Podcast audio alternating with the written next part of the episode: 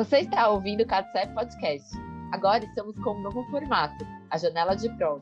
A cada episódio, trazemos no nossos convidados para um bate-papo na nossa janela. No episódio de hoje, Saúde não tem tamanho único, convidamos Luiz da Mata para refletirmos sobre saúde, alimentação das crianças e adolescentes. Eu sou a Laura. Eu sou a Vivi. Luísa, se apresenta para quem está nos ouvindo, por favor. Oi, gente. Eu sou Luísa Mata, nutricionista, especialista em pediatria, em transtornos alimentares.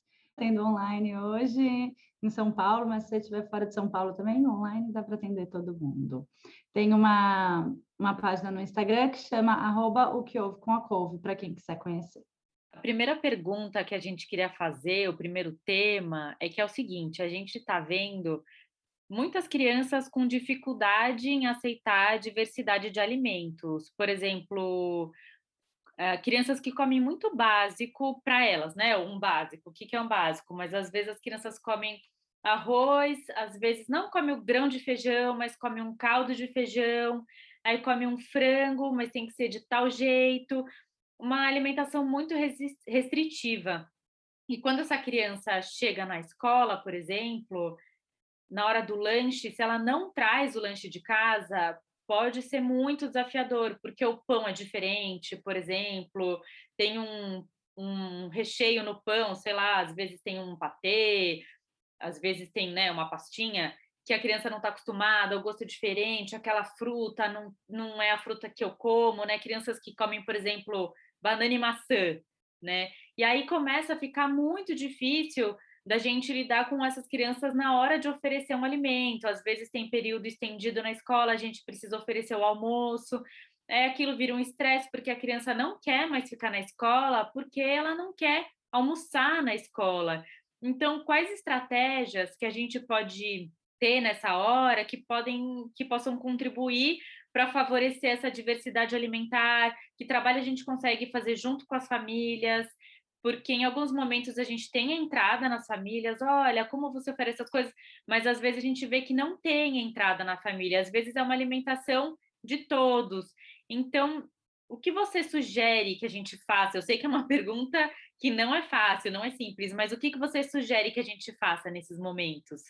Então, Acho que a primeira coisa é de que faixa etária a gente está falando, né? Porque é muito diferente uma criança de um ano, talvez não esteja na escola, mas às vezes está é, numa creche, alguma coisa assim.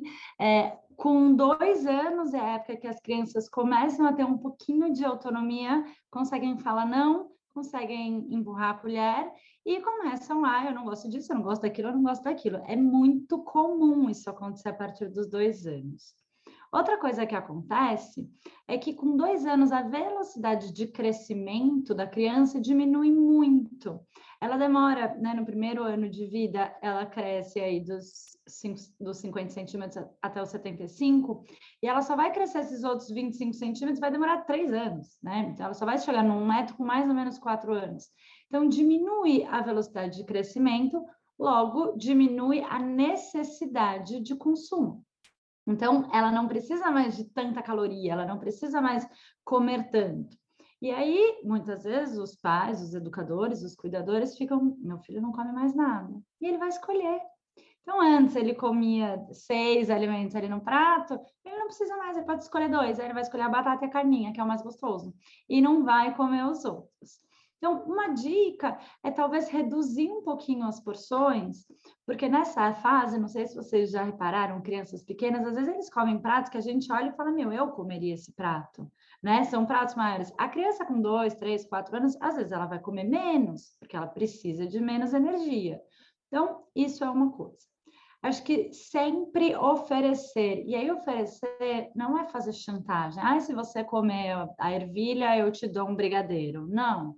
Oferecer não é insistir, não é colocar a galinha pintadinha na frente, não é, é ser um levanta da mesa enquanto você não come tudo. Oferecer assim, tem. Sabe, do mesmo jeito que você oferece um brigadeiro para uma criança, você fica assim, não, mas come, por favor, come. Não. Ah, tem brigadeiro, quer? E aí a criança, às vezes, muitas vezes vai querer, algumas vezes não. Então, é oferecer, ter. Tem uma coisa muito comum que se chama neofobia. É o medo do novo, é o medo de experimentar. E aí eu gosto de colocar para os adultos, né? Fomos viajar, fomos para a Ásia e aí me ofereceram um escorpião. E aí, você vai comer de boa um monte, pôr na boca? Talvez não. Então, para criança, às vezes aquele alface é tipo um escorpião para gente. Então, ela vai ter que ver 20 vezes aquele alface para ela parar de ter medo. Ela vai ver a mãe, ela vai ver o pai, ela vai ver o coleguinha comendo esse alface e ela fala: Nossa, é isso aí, talvez eu possa até querer comer. Então, não sei se vocês já repararam, mas uma coisa comum é quando as crianças estão frequentando a escola, elas começam a até imitar ou a pegar e coisas que os coleguinhas comiam. Então, eu não gosto de beterraba, na minha casa ninguém come, nunca vi. Mas meu melhor amigo adora. E ele come sempre beterraba na escola. E aí, depois de dois meses, eu resolvo que eu quero experimentar beterraba. E eu posso até levar isso para casa. Mamãe, eu quero beterraba. De onde você tirou isso, filho? Ah, tem na escola. Então, também tem esse contrário. É importante que as crianças possam comer juntas, aprender umas com as outras. Acho que o principal é é entender que crianças são pequenos adultos. Assim como a gente não gosta de tudo, elas não vão gostar de tudo. Se tiver uma seletividade muito importante, então a criança come 10 alimentos, come 15 alimentos. Bom, aí está na hora de procurar ajuda. Então, primeiro você vai falar com o seu pediatra, mas acho que é importante passar numa nutricionista infantil, às vezes até uma fono. Muitas vezes tem questões sensoriais. Então, tem criança que não come nada que é purê.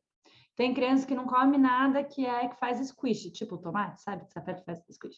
Então, é, tem, tem coisas particulares que às vezes não é nem o gosto, às vezes é a cor, não come nada que é verde.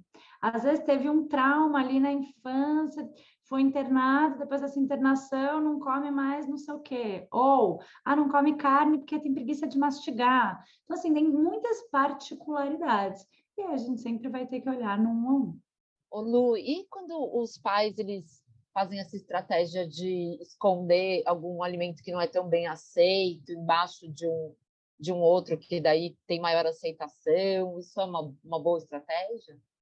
Complicado, né? Como você se sentiria se estivesse comendo ali uma coisa que você adora e tivesse algo escondido ali que você não gosta? A maioria de nós perceberia, eu acho é, que isso pode ser benéfico. Então, por exemplo, uma criança não come nenhum legume, nada zero. Ah, mas se eu bater no feijão, eu colocar um pouquinho de cenoura, de tomate, sei lá do que, a criança até come.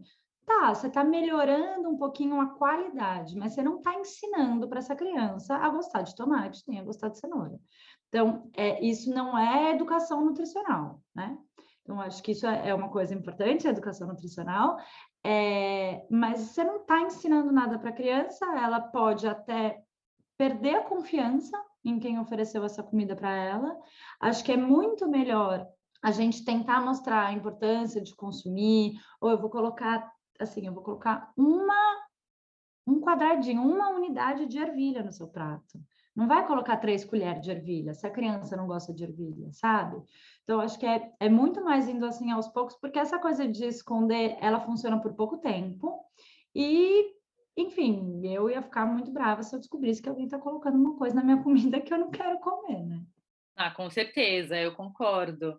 Eu estava pensando nas crianças que vão ficando mais velhas, elas continuam tendo. É, não sei se a gente já pode falar em um hábito alimentar com cinco anos, eu não sei se já, se já seria correto esse termo, mas o que eu vejo são crianças que já têm esse hábito consolidado e nada parece que nada funciona, sabe? Às vezes a gente entra num desespero de, gente, eu estou oferecendo, eu estou conversando, eu estou dando um pedaço. Tem crianças que se sentem muito coagidas e muito desesperadas, e aí já começam a chorar. E às, eh, às vezes as crianças choram porque você colocou um grão, né? Como você deu o exemplo de um grão de ervilha. Às vezes a gente coloca o grão de ervilha, aquela criança se desestrutura porque você colocou uma coisa no prato dela e às vezes você só colocou para experimentar. Então, eu vejo em algumas crianças um pânico mesmo em relação à comida. E aí eu fico pensando, será que isso pode também ter alguma coisa relacionada ao emocional?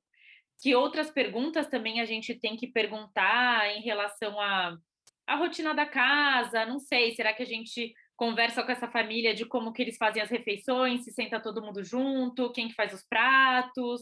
Eu acho que eu gostaria de conversar um pouco mais sobre isso. Tá. Então, é, vamos ver se eu consigo, né? A primeira questão, essa de se desestruturar emocionalmente. Então, vamos lá, voltando ao que eu falei anteriormente.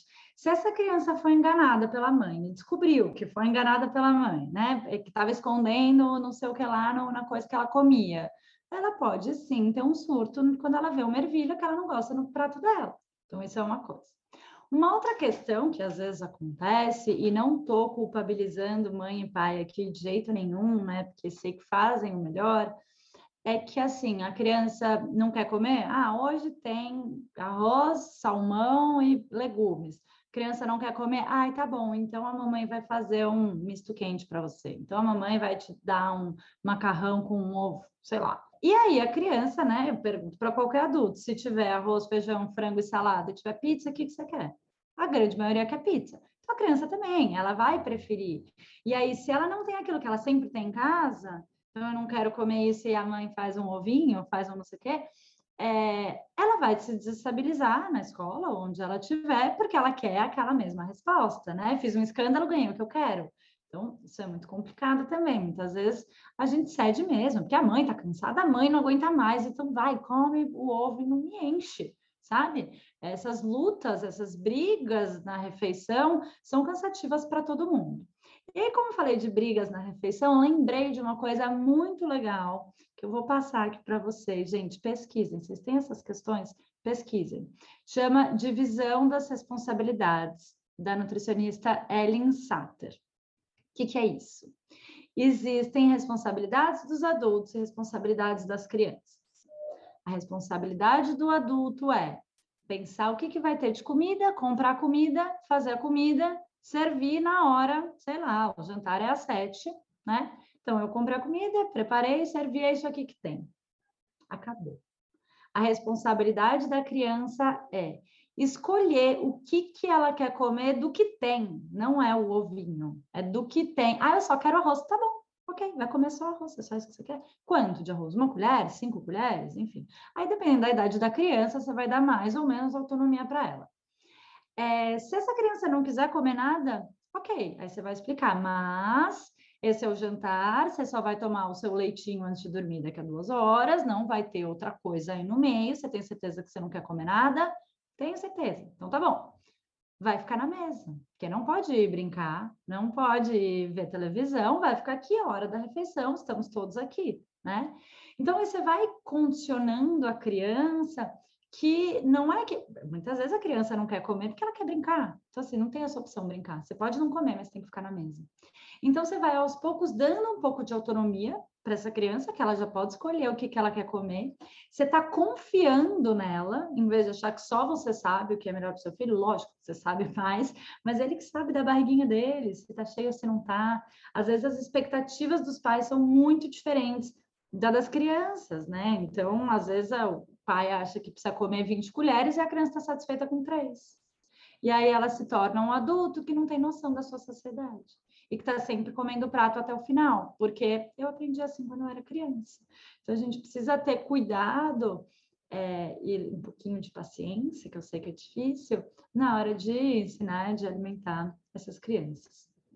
Ô Lu, e pensando assim, existem alimentos bons e alimentos ruins? Porque a nossa sociedade taxa isso. Assim, né? Como que você pensa? Seria um pouco hipócrita dizer que não existem alimentos bons e alimentos ruins, né? Mas eu prefiro dizer que existem alimentos de todo dia e alimentos de vez em quando. Porque o bom e ruim é para quê, né? Tudo tem que funcionar, tudo tem que ter um propósito. O propósito do brigadeiro é comemorar o aniversário, é ser gostoso, sabe? Isso também é importante. Por que será que a gente tem prazer ao comer? A gente tem prazer, é para a gente ter prazer. Então, assim, é, não gosto de falar de alimento bom, alimento ruim, não gosto de chamar comida de porcaria, de besteira, né? porque você está falando que ah, isso aí é porcaria, então não pode comer, porcaria não é coisa que come. Então, assim, ah, isso aí é comida de, de vez em quando, né? Então, a ah, bolacha recheada, ah, mamãe, quero bolacha recheada. Tá bom, quando a mamãe for no mercado, a mamãe compra um pacote, a hora que acabar, não preciso repor imediatamente, no dia seguinte. Então, é, eu acho que é muito mais ensinar que o arroz e feijão vai ter todo dia, o pãozinho com ovo no café da manhã pode ter todo dia, mas que o bolo de chocolate é em ocasiões especiais. Que o salgadinho de pacote é quando a gente está viajando e não tem outra coisa para comer no carro. Então, acho que é colocar as comidas em contextos, muito mais do que classificar o que é bom, o que é ruim, porque é, a gente pode às vezes eu falo isso, né? A gente pode pensar, por exemplo, em calorias. Ah, então Coca Zero é bom. Melhor que suco de laranja, porque tem menos caloria. A gente pode pensar pelo grau de processamento dos alimentos, que é o que eu gosto mais de pensar. Então, é um alimento mais natural, é um alimento minimamente processado, ou é um alimento que eu leio o rótulo e eu não sei metade dos ingredientes que estão lá. Então, tem várias, várias coisas que a gente pode usar para classificar se um alimento é bom e ruim.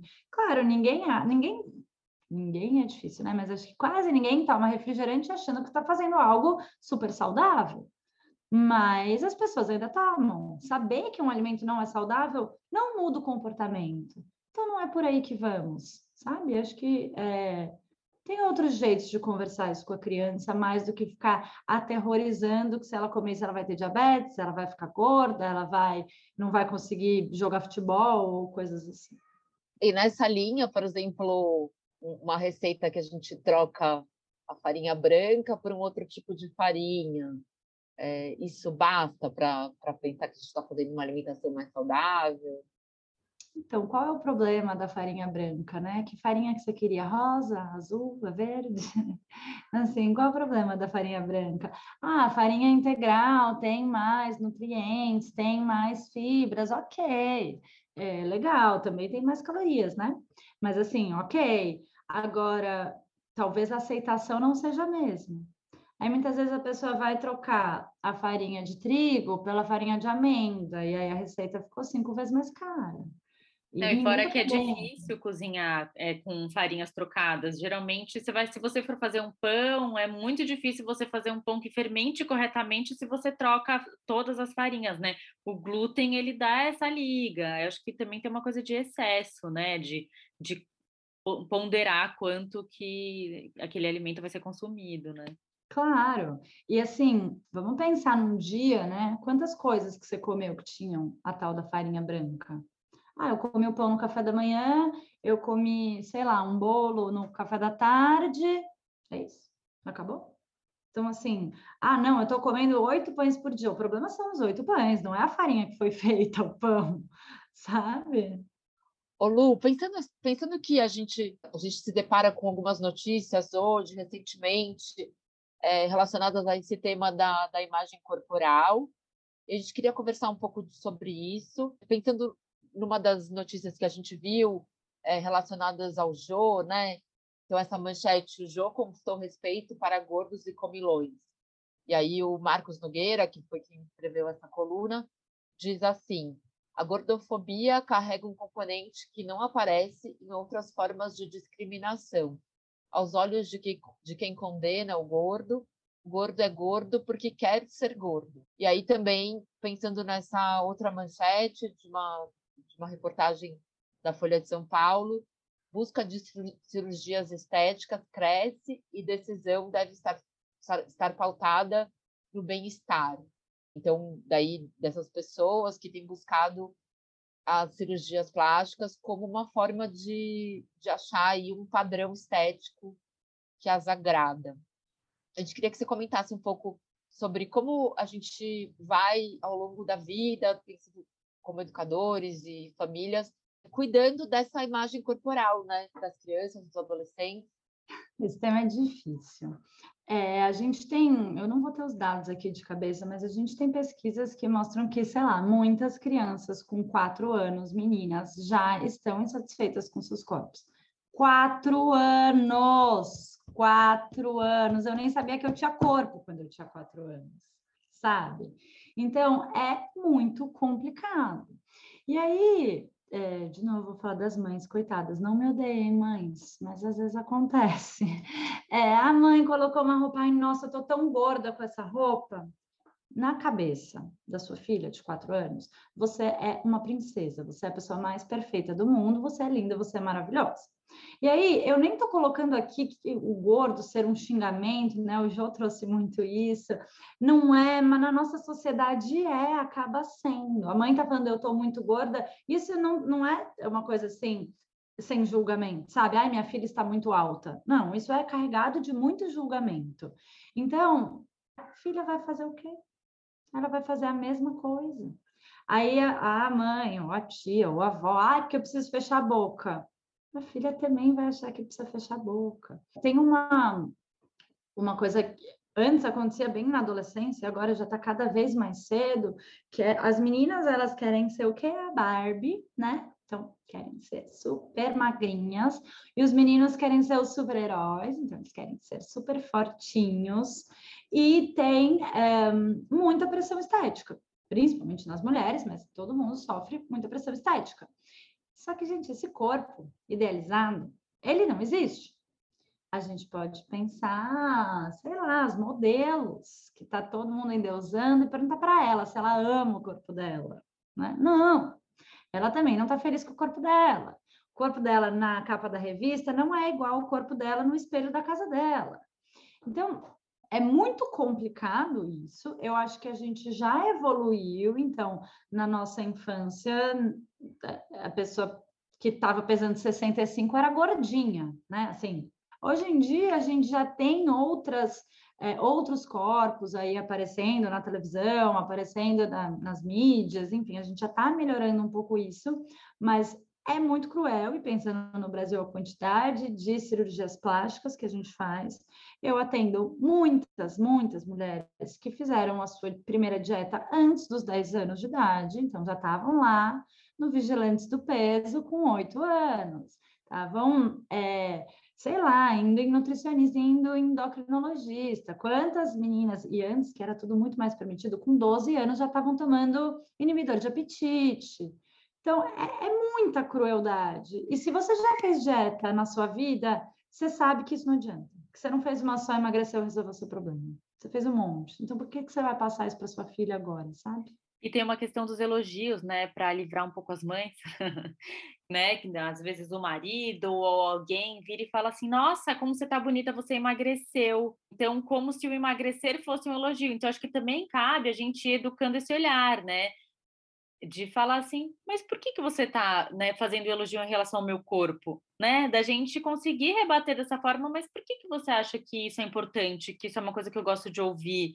Da gente poder mostrar que o, o peso ele não, não é relevante em relação a um elogio, a um insulto, né?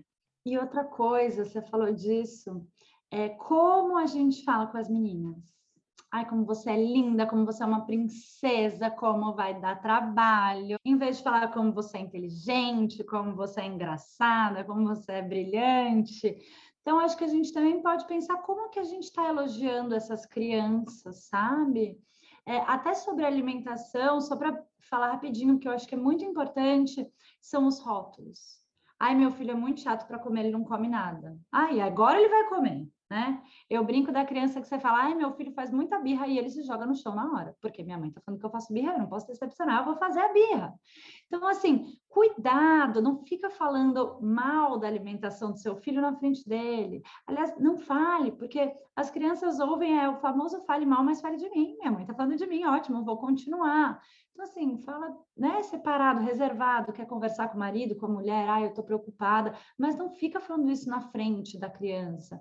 Então, é mesmo de corpo, nossa, acho que nosso filho está ganhando muito peso, vamos levar no pediatra, vamos levar numa nutricionista, mas com cuidado, sabe? Fazendo tudo isso com cuidado e não com culpabilização e não com tem que emagrecer, senão vai acontecer isso, fatalismo e etc. Ô Lu, e quando a gente tem quando uma família tem dois filhos, um mais magro, um mais gordinho, e aí tem essa coisa de um pode alguns alimentos, outros não. Como que você pensa isso? Acho que isso é uma violência tremenda, né? A alimentação saudável, ela é saudável para o filho gordinho, para o filho magrinho, para o filho médiozinho. Então, vamos tentar fazer as coisas um pouco mais parecidas para todo mundo. É, e aí vamos puxar mais para o saudável, então não precisa ter refrigerante, bolacha recheada e chocolate a rodo todos os dias. Mas ah, no fim de semana vamos todo mundo tomar um sorvete, e é o mesmo tamanho de sorvete, dependente da criança. Não é que um pode de chocolate e o outro tem que ser de morango, tá? Por favor. Bom, acho que a gente já está no momento da finalização, né, Lau? Que a gente quer agradecer a presença da Lu aqui para conversar com a gente. Obrigada por ter vindo. Obrigada a vocês pelo convite, eu adorei. Essa segunda temporada vai ser produzida, editada e apresentada por mim e pela Lau, e a trilha sonora é de Daiane Dalzuki e Luciano Botosso.